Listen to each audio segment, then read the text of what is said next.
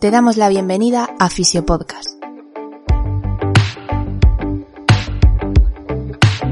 La plataforma de divulgación en fisioterapia donde tenemos la oportunidad de sentarnos a charlar con grandes profesionales del sector.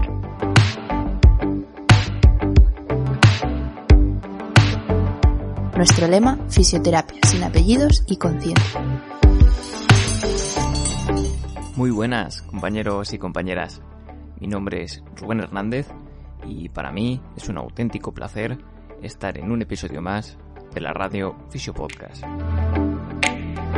En el episodio de hoy, el episodio 37, tengo la suerte y el gran privilegio de traeros a Yosune Salinas. Hoy y en el próximo episodio hablamos de fisioterapia digital, un tema que quizá por el COVID-19 se ha visto acelerado. Y los puntos que tratamos en la entrevista de hoy, comenzamos con una pequeña autopresentación para conocer un poco más a Yosune Salinas. Hablamos de los conceptos de salud digital, telesalud y fisioterapia digital. También comentamos qué ventajas están asociadas a la fisioterapia digital y por contra qué principales barreras o limitaciones podemos encontrarnos. Terminamos el episodio de hoy comentando qué beneficios, qué efectos están descritos o reportados en la literatura científica a día de hoy. A continuación, un mensaje rápido para nuestro patrocinador, Fisiofocus, formación especializada en fisioterapia. Para más información, puedes encontrarlos en redes sociales o en su página web, donde encontrarás formación tanto en el formato presencial como en el formato online. Además, en el episodio de hoy os traemos un sorteo muy especial que Fisiofocus nos ha permitido hacer y es que sorteamos dos plazas para el Congreso Online Internacional de Diagnóstico y Razonamiento Clínico en Fisioterapia. El congreso es el día 14 de noviembre y se contará con ocho ponencias de aproximadamente una hora con profesionales de la talla de Marta Tejedo, Débora Fala, Gustavo Plaza, César Fernández de las Peñas, Eduardo Fondevila, Arturo Such, Raúl Ferrer y Chad Cook. Así que si estáis interesados, pues entrar en nuestro Instagram, arroba fisiopodcast, y tan solo tenéis que seguir las indicaciones. También lo dejaré en las notas del episodio por si, por si os puede interesar. Daros prisa porque tenéis una semana, es decir, en el próximo episodio anunciaremos los ganadores o ganadoras y mucha suerte. Vamos con el episodio. Eh, espero que lo disfrutéis tanto como nosotros hicimos grabándolo y especialmente, como siempre digo, pues que saquéis algo en claro de cara a mejorar vuestra práctica clínica. Esto es Fisio Podcast.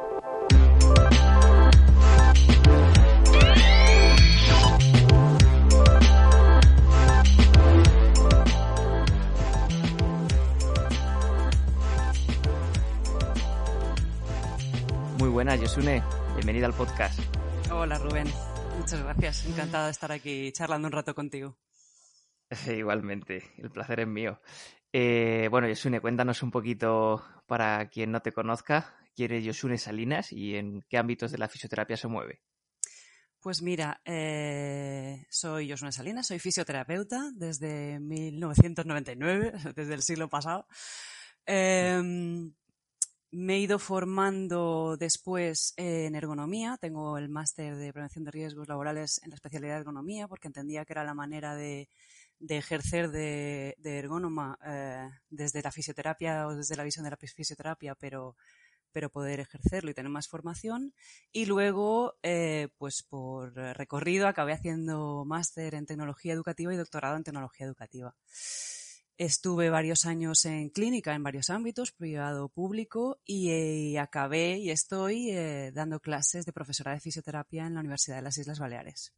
Tanto, bueno, de temas eh, ergonomía, que sería uno de los que, bueno, pues eso por formación eh, ya tenía ahí eh, el gusanillo.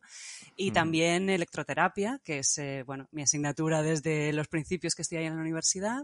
Y últimamente, pues, me he metido más en temas de salud digital y fisioterapia digital. Que por ahí es por donde vamos a tirar hoy. Sí.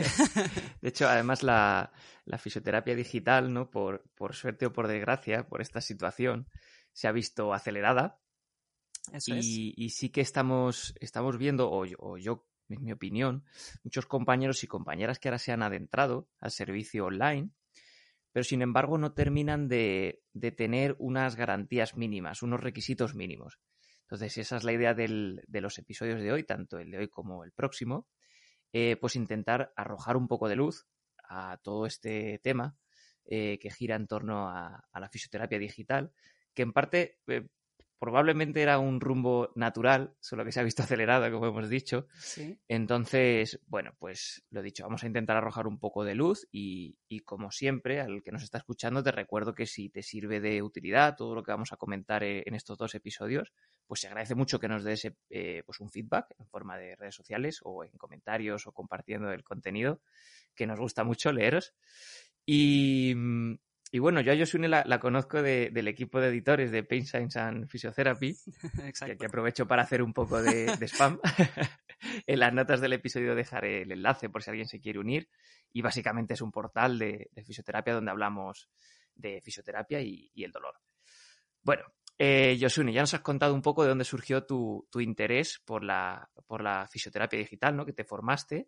Eh, pero en concreto, ¿cuándo surgió ese, ese gusanillo? ¿Cuándo decidiste un poco cambiar el rumbo, ¿no? De esa corriente a lo mejor más ergonómica que empezaste, más a la fisioterapia digital. Bueno, yo eh, creo que, bueno, como todos eh, y todas las fisioterapeutas, eh, continuamente me toca aprender y continuamente me toca desaprender. Fíjate los ámbitos en los que he dicho que me, que me movía eh, y que estoy dando clases, electroterapia, ergonomía, que son ámbitos que se han visto muy afectados por los cambios de paradigma que estamos viviendo. Entonces, eh, eso por un lado, yo constantemente tengo que, estar desaprendiendo y aprendiendo, eso por un lado. Por otro, eh, siempre me he acabado adaptando a, pues eso, a cómo va evolucionando ¿no? el, el, entorno en el que me muevo. Y, y, yo creo que por otro lado tenía una, una, ventaja. Yo siempre he visto la tecnología en casa. Es verdad que, eh, bueno, pues, eh, y desde la educación, el tema de tecnología educativa en casa lo hemos visto. Por un lado tenía esa parte de la tecnología y por el otro lado la formación en salud y era como, es que esto tiene que acabar eh, casando, ¿no? Y tiene que claro. servirnos la, todo el, la evolución de, la, eh, de, las tecnologías de la información y la comunicación que se estaban utilizando en diferentes ámbitos, eh, era lógico que se estuvieran utilizando también en salud. Y pensé, Dios, que esto, esto me gusta y creo que se le puede sacar muchísimo, muchísimo partido. Entonces me empecé a, a formar, yo creo que de manera más autodidacta. Piensa que aquí no hay ni cursos ni, bueno, ahora ya sí que hay eh, muchas actividades formativas, pero en su momento era, pues eso, nadar en la, en la incertidumbre. La suerte es que como eh, el propio tema ya está muy ligado a, a, tecnologías de la información y la comunicación, eh, a redes sociales, a, a, otras maneras de comunicarse, hay mucho eh, material, mucha información que aprender de manera autónoma, ¿no? Entonces me he ido formando porque ya tenía ese gusanillo de tecnología y demás. De hecho, en el departamento, en la universidad, eh, soy la friki de la tecnología del departamento. Esto es así. Así que sí, siempre he estado ahí con esos temas. Ah, pues que te tienen frita ahora mismo ya en el departamento, ¿no? Cualquier cosita, Yosune. Eh, sí, sí, sí. Pero bueno, bueno, yo lo hago con gusto, ¿eh? No... Pues ya está.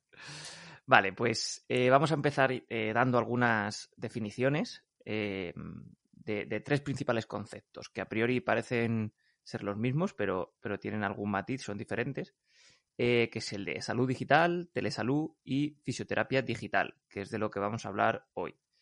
Cuéntanos un poquito, Yosuni. Eh, mira, está bien, sobre todo con, con, todo lo que se acelera y se ha acelerado todo este tema últimamente eso, establecer unos, un, marco quizá conceptual y, un, y, unos conceptos más amplios para, porque como evoluciona todo tan rápido, eh, para que luego podamos ubicarnos, ¿no? Entonces, es verdad que son términos que se están utilizando de manera a veces indistinta y, y si te parece vamos de lo general a lo específico y así lo, lo, lo, definimos. Salud digital es un tema, es un concepto que ya se maneja eh, desde hace 20 años. Quiero decir, la definición o las primeras la primera definición oficial que se entiende de salud digital, lo que pasa que en un momento dado se le llamaba cibersalud o en inglés siempre ha sido e-health, eh, a veces se traduce como e-salud, como salud digital, como cibersalud, como decía. Em, no es más que la aplicación de tecnologías digitales o tecnologías de la información y la comunicación a la salud, pero a la salud en su ámbito más amplio, es decir, desde la gestión de servicios eh, de salud hasta el diagnóstico, la atención, eh, mm, el seguimiento, el registro de información, todo, ¿vale? La formación en salud, la investigación en salud, todo. Entonces, en ese sentido, no es algo nuevo. O sea, en el momento en el que las tecnologías avanzan y se incorporan a diferentes ámbitos de la sociedad, también se incorporan en el ámbito de salud. Y eso es la salud digital.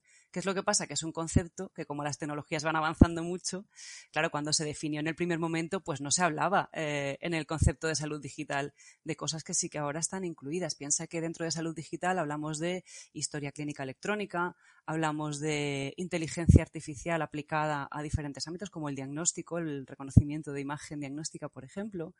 Eh, hablamos de eh, realidad virtual y realidad aumentada hablamos de eh, salud móvil, de mHealth, ¿vale? De aplicaciones, de wearables, y son cosas que en su momento no estaban. Eh, en su momento era pues correo electrónico o sí que había alguna videoconferencia a lo mejor, pero igual en el ámbito de la investigación no estaba tan extendido como ahora. Entonces el concepto va evolucionando también conforme evolucionan las tecnologías, ¿vale? Eh, eso en cuanto a salud digital. Si nos vamos dentro de los ámbitos de salud digital, una de las cosas que aportan las tecnologías de la información y la comunicación precisamente es poder comunicarse eh, de manera síncrona, es decir, las dos personas o varias personas al mismo tiempo, o asíncrona, es decir, yo dejo un mensaje, la otra persona la recoge y comunica eh, cuando lo considere, ¿vale? con una o varias personas. Esto permite una, un abordaje de la salud a distancia y eso es telesalud. Telesalud no es más que la asistencia eh, eh, y la provisión de servicios de salud a distancia. ¿vale? Entonces, sería un ámbito dentro de la salud digital eh, como concepto. Y por último, si hablamos de fisioterapia digital, pues sería el, el extraer la salud digital y llevarlo a la fisioterapia. ¿Qué es lo que hago? Aplicar, hacer fisioterapia pero utilizando una herramienta que a lo mejor antes no tenía, que es la, son las tecnologías de la información y la comunicación o las tecnologías digitales. ¿Vale? Y no sería más que eso, es aplicar, es una herramienta más, ¿eh?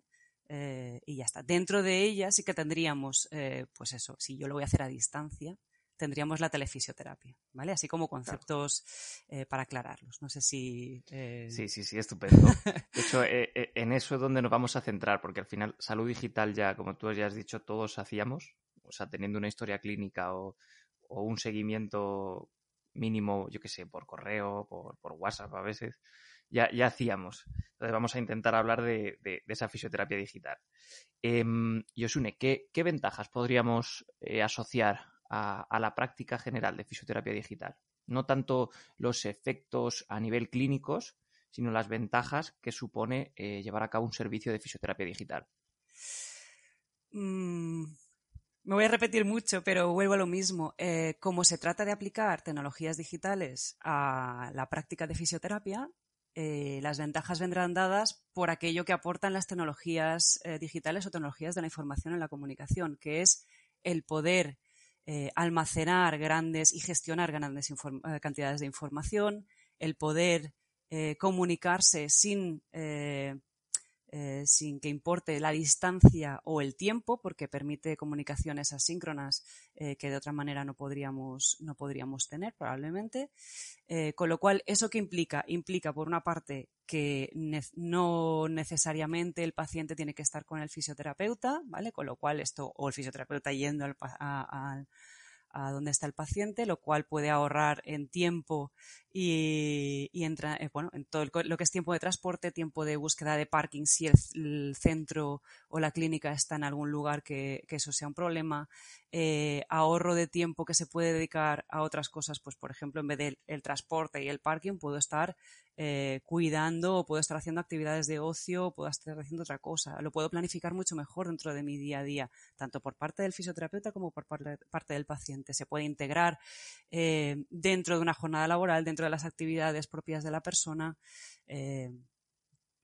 Eh, con lo cual permite mucha más flexibilidad de cara a la, de cara simplemente al, ahorro de, la distancia, ¿vale? Mm. En cuanto al paciente también, una de las ventajas que se le supone, digamos, eh, porque no tenemos tampoco evidencia de ello eh, en cuanto a, lo que se haya estudiado, es que puede favorecer que haya un paciente más autónomo y que autogestione más la salud, porque le pones, eh, primero que no es, la presencia del fisioterapeuta no es la misma, eh, le pones más recursos a su disposición para que los autogestione, con lo cual le estás enseñando, eh, bueno, estás haciendo lo que hace, lo que haríamos en consulta, que es eh, empoderar al paciente para que tome las riendas de su salud y la autogestione. Pero esto dándole también más recursos que, puede buscar también por su cuenta, ¿vale? Entonces, más, proclive sí, lo favorece más, digamos. No, no, no es que aporte nada nuevo. Esto ya lo tenemos en, consulta y no hay más que ver. Eso lo estabais hablando en, episodios anteriores también, ¿no? Eh, esto da una herramienta más. Eh, podemos tener muchísimos más recursos porque allá afuera Internet está llena de recursos que podemos utilizar.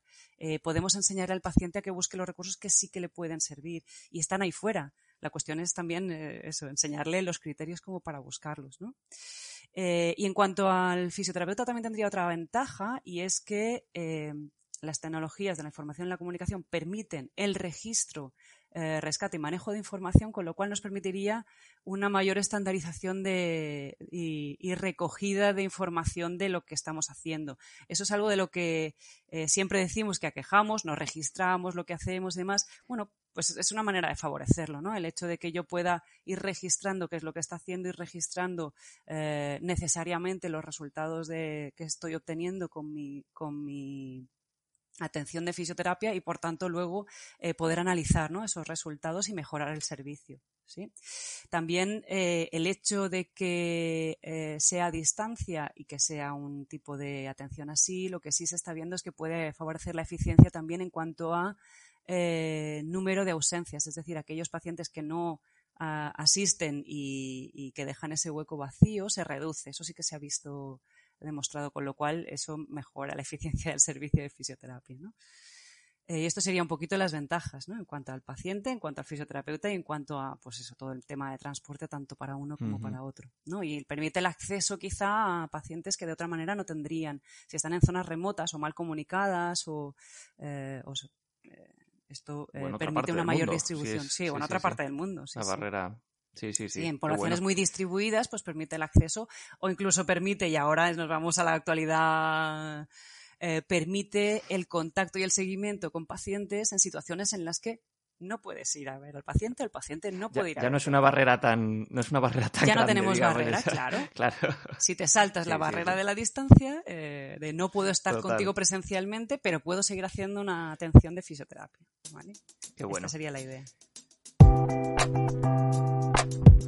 ¿Estás disfrutando del podcast? Puedes dejarnos tu me gusta o mejor aún, puedes invitarnos a un café y así apoyar al proyecto. Tan solo pincha en el enlace que tienes en la descripción y así tendremos energía suficiente para defender a capa y espada una fisioterapia sin apellidos y conciencia. No te entretengo más, volvemos con el episodio.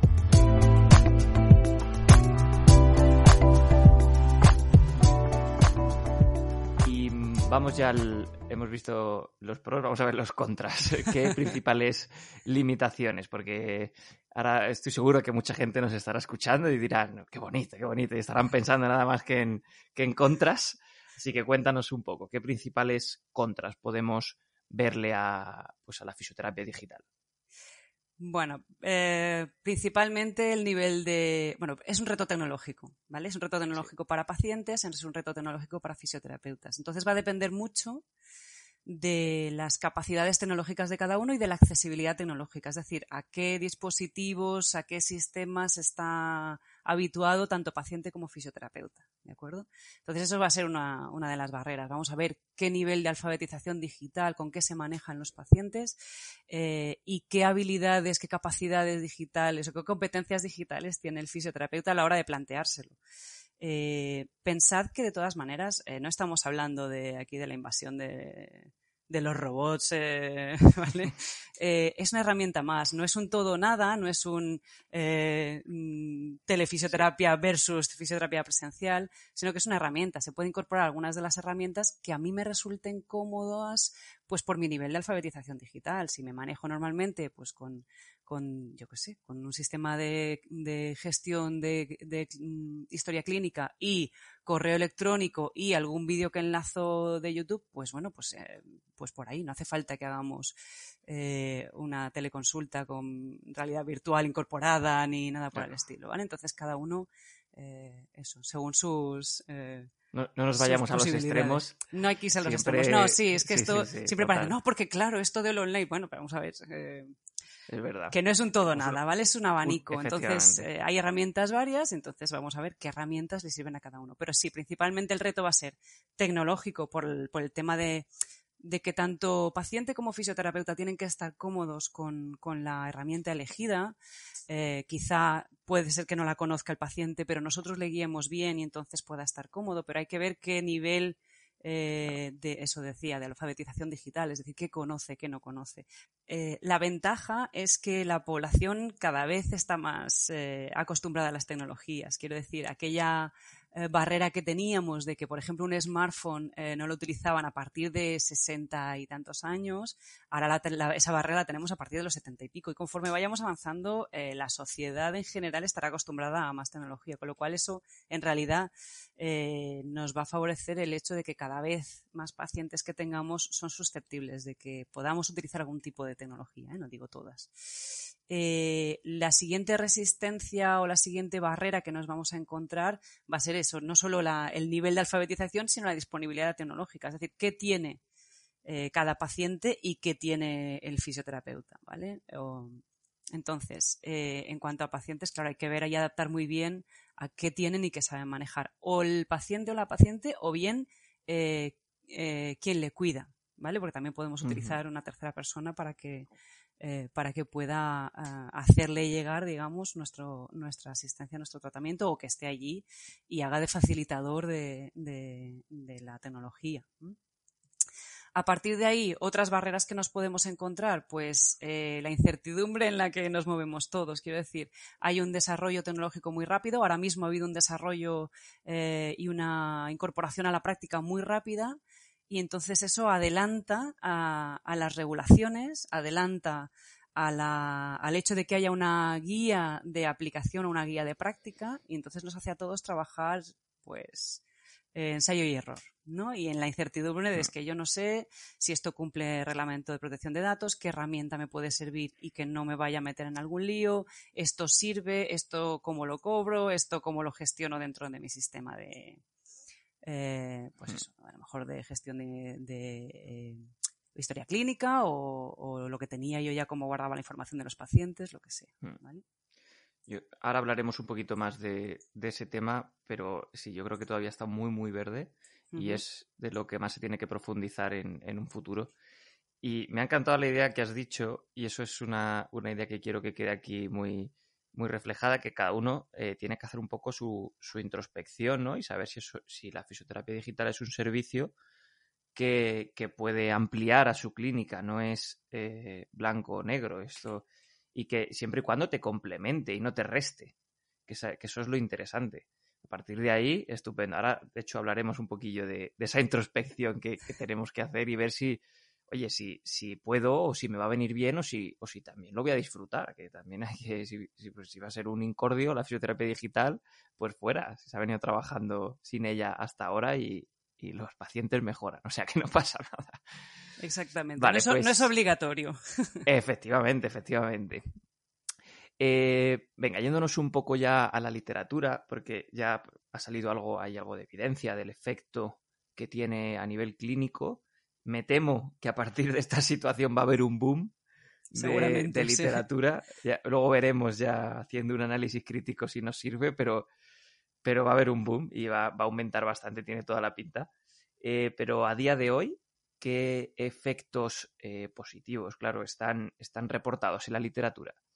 Que, mm, claro, y que, que, nos diferencien de la presencial, me refiero, si, si hay algo, Ujú. si es el mismo efecto, si es un efecto superior, no sé, cuéntanos un poquito. Bueno, primero una, una primera premisa a la hora de hablar de, de evidencia con un tema que, como decía, evoluciona tan rápido. Y es que, eh, claro, yo voy y busco literatura sobre eh, telerehabilitación en tiempo real, que sería la teleconsulta, que sería la telefisioterapia de la que estamos hablando, en, eh, pues eso, videollamada o con alguna plataforma, hacer una, una teleconsulta, por ejemplo. Claro, la, la investigación que hay es 2017-2018, lo que hay revisiones sistemáticas y, publicaciones, claro, no estaban hablando eh, de todo lo que tenemos ahora. ¿Vale? Entonces, eh, primero hay que contextualizar. Toda la información que nos vayamos a encontrar enseguida queda obsoleta y no se adapta, o hay que tomarla con cierta precaución porque no se adapta eh, a la tecnología o a la disponibilidad tecnológica que tenemos ahora. Entonces, las expectativas de los pacientes se pueden analizar, pero se analizaban en 2017 cuando quién tenía eh, videoconferencia disponible eh, como ahora, ¿no? Entonces, eh, eso nos favorece, porque si entonces ya eh, lo tenían por mano y les gustaba y demás, ahora que casi todo el mundo hace eh, o ha hecho con todo esto del, confinamiento, ha hecho alguna videoconferencia, lo tienen más por mano y es más eh, accesible y lo tienen más conocido, eh, pues aún será más fácil, ¿no? Pero bueno, pero sí que hay que tener en cuenta eso, que la, que la eh, evidencia que se va creando se nos queda obsoleta enseguida. Lo que se estudia cuando se estudia eh, diferentes eh, intervenciones de salud digital o de fisioterapia digital, eh, principalmente se estudia eso, la teleconsulta, ¿vale? Tele telerehabilitación en tiempo real, que van hablando, pero también otros ámbitos, otras intervenciones que pueden ser pues un seguimiento telefónico, un seguimiento pues haciendo correo electrónico, una monitorización por una aplicación y demás. Principalmente lo que se ha visto el efecto, quizá también porque es lo más estudiado, eh, precisamente son las teleconsultas. ¿vale? Uh -huh. Cuando se estudia, lo que se estudia no es que, a ver, no vamos a conseguir aquí un efecto eh, porque sea una técnica en particular. Vuelvo a lo mismo, es Milagroso. una herramienta. De lo que se trata es de comprobar que es fisioterapia igual que la que estamos haciendo presencialmente y si sirve para lo mismo. Entonces, en general, para valoración se ha visto que eh, es igualmente efectiva que la presencial para tratamiento, claro, excepto lo que sea manual, pero todo lo que es eh, pauta y seguimiento de ejercicio terapéutico, por ejemplo, sí que se ha visto en diferentes patologías musculoesqueléticas. También se ha visto que sirve para el seguimiento y atención de pacientes eh, de rehabilitación cardíaca. E incluso hay algún estudio de pacientes eh, neurológicos, pero es un estudio, algún estudio aislado y no, y no, no he, no he, visto más en el mismo sentido, ¿vale? Uh -huh. Entonces, eh, también se ha estudiado si se puede crear eh, alianza terapéutica, es decir, si la presencia eh, es equivalente o como para crear una alianza terapéutica y crear realmente ese, ese vínculo, esa escucha activa, ese, esa atención de fisioterapia, mm, pues eso, basada en la individualización del paciente y demás. Entonces, eh, todo esto se ha visto que es equivalente a la fisioterapia presencial, ¿vale? También se ha estudiado en algunos momentos, eh, en algunos estudios hay, eh, se pregunta a los pacientes eh, sobre su satisfacción y las expectativas, pero ya te decía, claro, no, no es lo mismo las expectativas que pudieran tener en su momento, en el 2017 que se hacen estos estudios, hay alguno más reciente, pero, pero claro, ahora esperaremos a la segunda oleada de, claro. de, de estudios post-COVID a ver qué tal, ¿no? Eh, lo que sí hay menos es en cuanto al fisioterapeuta. La, la, opinión de los fisioterapeutas sí que se ha estudiado menos, ¿no? Pero bueno, en general las expectativas y la satisfacción suelen ir muy vinculadas a, a, bueno, la satisfacción suele ir muy vinculada a las expectativas que se tenía uno creado. Y normalmente uno tiene buenas expectativas de la atención a través de eh, tecnología cuando está acostumbrado y la busca. Entonces, quien busca claro. ese servicio está altamente satisfecho con, con, ese servicio. Ahora, nos falta analizar eh, en general quien se ha visto a lo mejor en la necesidad de utilizar un servicio así, pero no lo buscaba, qué satisfacción tiene. Y de esto no tenemos información. Y yo creo que ahí sí eh, va a ser una oportunidad eh, para estudiarlo el hecho de habernos visto en la necesidad de atender pacientes a distancia cuando a lo mejor no eran pacientes que buscaban ese servicio. Qué bueno. Qué bueno. Además, eso yo creo que es, que es clave. A nivel de alianza, ¿no? Que el, lógicamente no te va, no, vas a jugar las mismas bazas sin un contacto físico, sin una mirada frente a frente, ¿no? Pero claro, lo que tú has dicho está un poco sesgada porque el, paciente que busca ese servicio online ya está más predispuesto a una alianza por, por ese medio, ¿no? Porque lo ha buscado él. Claro, estará, más acostumbrado. Estará más acostumbrado a, Más familiarizado, claro. A las herramientas y a la comunicación que se crea a través de las herramientas, que no es la misma. Claro, en una videoconferencia no tenemos eh, las mismas herramientas de comunicación, el mismo, ni el mismo, ni la misma comunicación verbal ni la no, ni la no verbal. pero sí que se ha visto que sí que se es capaz de crear esa, esa presencia ¿no? terapéutica y del, del fisioterapeuta. También, no sé si si me equivoco, pero también hay bastante, hay, ya cosillas publicadas en torno al tema de la educación, ¿no? Sesiones, por ejemplo, de educación en, dolor, de pedagogía. Sí, también, eh, sí, hmm. gracias por mencionarlo porque se me había escapado. Sí, sí, se ha visto que tiene el mismo, eh, eso, el mismo efecto también a la hora de, eh, utilizarlo para educación terapéutica. Claro. Que claro, es parte, es, parte de, es una de las partes que quizás es la, hmm. de la más fácil de trasladar a, claro. a estas vías, ¿no? Porque, bueno, pues un vídeo, una mm, comunicación a través de una videoconferencia y demás es más fácil. Quizá también verlo por parte de los fisioterapeutas, que esto lo puedo trasladar a la tecnología, que, otras cosas, que esto sí que sería una barrera, que es, pero ¿y yo lo que hago de terapia manual, cómo lo traslado? Claro, esto según qué cosas no las vamos a poder trasladar, ¿vale? Y esto quizás sería uno de los mensajes. No sirve para todos, tampoco sirve para todo. O sea, no todo lo podemos trasladar al online, Totalmente, totalmente. Hasta aquí el podcast de hoy.